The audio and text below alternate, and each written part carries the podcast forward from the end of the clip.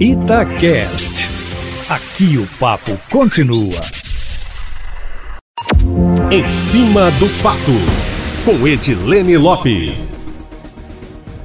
80% dos 300 mil integrantes da ativa do funcionalismo público estadual estão em teletrabalho por causa da pandemia de Covid-19. Informação em primeira mão aqui na coluna em cima do fato, Eustáquio. Há servidores de todas as áreas em home office, como secretarias da Fazenda, Planejamento, Meio Ambiente, Educação e Cultura. São profissionais do serviço administrativo, principalmente de repartições internas, que trabalham, por exemplo, na cidade administrativa, na região norte de Belo Belo Horizonte.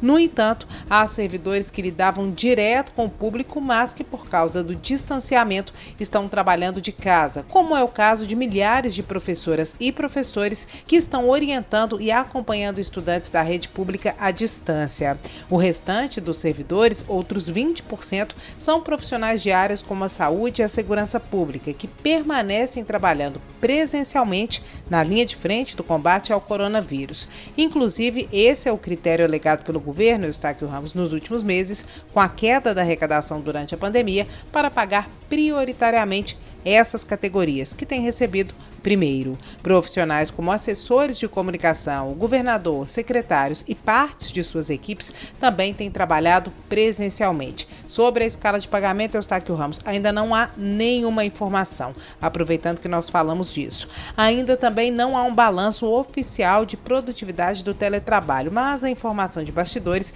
é que algumas chefias relataram aumento da produção em algumas áreas do funcionalismo. O próprio governador Romeu Zema já havia dito anteriormente em entrevista a Itatiaia que no pós-pandemia pode manter parte do funcionalismo em teletrabalho, que seria mais uma forma de gerar economia.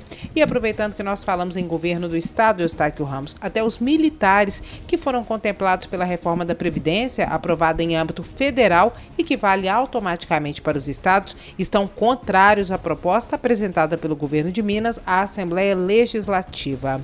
Hoje, representantes da segurança pública, dentre eles militares, policiais civis e policiais penais, agentes penitenciários e socioeducativos entregaram um documento ao presidente da Assembleia, deputado Agostinho Patrus, do PV, pedindo que não seja aprovada na casa a proposta de emenda constitucional que trata da reforma da Previdência. Eustáquio, segundo as 16 entidades que representam a segurança e que assinaram o documento, a PEC é um ataque à política remuneratória do servidor público estadual e acaba com direitos como quinquênio, que vale para quem ingressou no serviço público até 2003 e representa representa um acréscimo de 10% na remuneração a cada cinco anos. A PEC extingue também a avaliação de desempenho, que é para quem entrou depois de 2003. Na Polícia Militar, por exemplo, há uma avaliação anual que vai sendo somada e a cada cinco anos o benefício remuneratório por produtividade pode chegar a 10%. Ambos os valores, Eustáquio, são incorporados também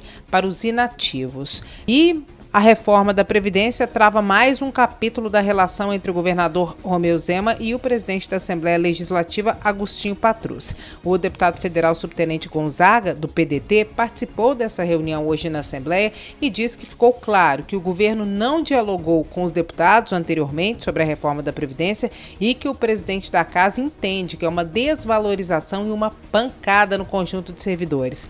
Abre aspas, Eustáquio Ramos. O governador condenou o funcionalismo jornalismo e nomeou o presidente da Assembleia como carrasco. Espero que ele não aceite esse papel. Fecha aspas. Disparou o deputado federal subtenente Gonzaga sobre o posicionamento da Assembleia Legislativa ou sobre o possível posicionamento da Assembleia Legislativa em relação à polêmica reforma da Previdência. E para fechar, Eustáquio Ramos, o presidente da República Jair Bolsonaro esteve nesse final de semana em Minas Gerais em uma comitiva com o ministro da Infraestrutura, Tarcísio de Freitas, e alguns deputados, como o líder da bancada mineira, Diego Andrade, do PSD, e o também deputado federal Júnior Amaral, do PSL.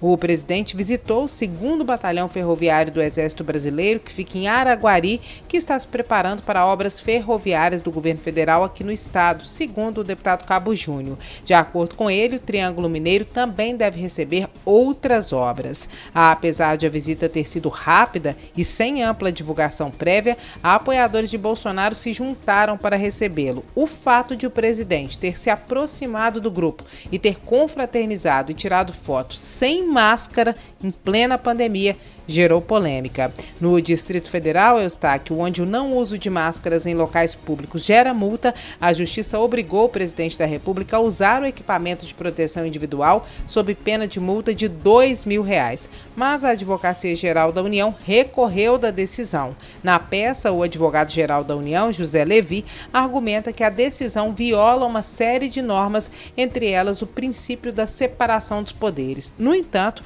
na decisão contra Bolsonaro, o juiz alega que o presidente deve ser tratado como os outros cidadãos e deve cumprir as normas. O ex-ministro da Educação, Abraham Van Traub, chegou a ser multado pelo não uso da máscara. Aqui em Minas Gerais, Eustáquio, como nós sabemos, também é exigido o uso da máscara e o governador determinou até que a polícia fiscalize. No entanto, não há punição. Eustáquio Ramos, amanhã eu volto, viu? Sempre em primeira mão e em cima do fato.